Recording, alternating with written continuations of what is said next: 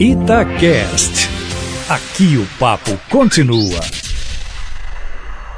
A decisão do Supremo Tribunal Federal, que ontem virou o jogo e derrubou a prisão após a condenação em segunda instância, deve beneficiar quase 5 mil presos dos mais de 800 mil que estão nas prisões do país, Cátia Pereira. O mais notório deles é o ex-presidente Lula, que há 519 dias está numa cela especial da Polícia Federal em Curitiba, cumprindo pena por supostos favores obtidos, entre os quais um triplex no Guarujá. Importante destacar nessa decisão, Eustáquio, é que os presos com condenação em segunda instância não serão automaticamente postos em liberdade, numa espécie de liberou geral. Os advogados desses presos terão que pedir a sua liberação e o juiz original, isto é, o do processo, examinar um a um.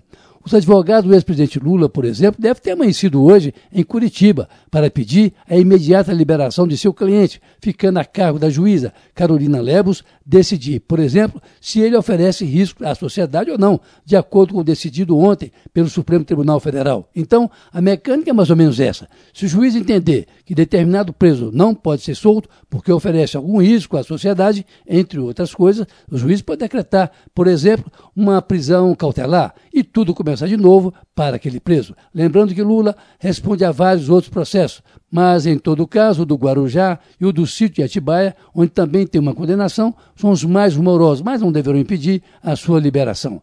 Vale destacar que a decisão do Supremo ontem derruba uma decisão do mesmo STF, de 2016, que mandava para a prisão todo condenado após julgamento em segunda instância, caso de Lula, e de mais quase aí 5 mil presos rompendo um dispositivo constitucional que determina, em seu artigo 5 que ninguém poderá ir para a cadeia sem o trânsito em julgado, isto é, sem que os recursos desse condenado tenham percorrido todas as instâncias em grau de recursos. É a presunção de inocência, cláusula pétrea da Constituição, que diz explicitamente abre aspas, que ninguém será considerado culpado até o trânsito em julgado de sentença penal condenatória, fecha aspas. O mesmo placar de 2016, 6 a 5, pela prisão após a segunda instância foi mudado ontem, 6 a 5, pela presunção de inocência. Como se previa pelo andamento do julgamento, que levou cinco sessões, foi o presidente do Supremo, o ministro Dias Toffoli, porque a questão chegou nele empatada, 5 a 5. Ao optar pelo trânsito julgado, o ministro lembrou que o Congresso, no entanto,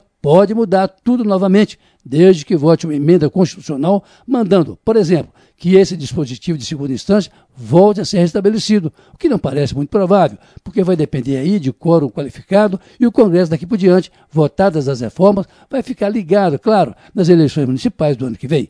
Como resultado do julgamento foi ontem à noite, movimentando em boa parte do país a militância lulista, de ver agora como reagirão os políticos ou os quartéis que se mantinham quietos a despeito de uma manifestação ou outra de algum general dos tantos que participam do governo, entre eles o general Vilas Boas, ex-comandante do Exército, que por duas vezes divulgou nota lá atrás, alertando o meio jurídico para o resultado do julgamento.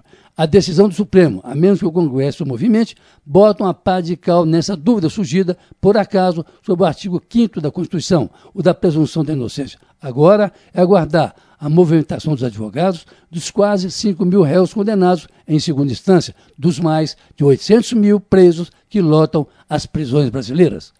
Carlos Lindenberg, para a Rádio Itatiaia.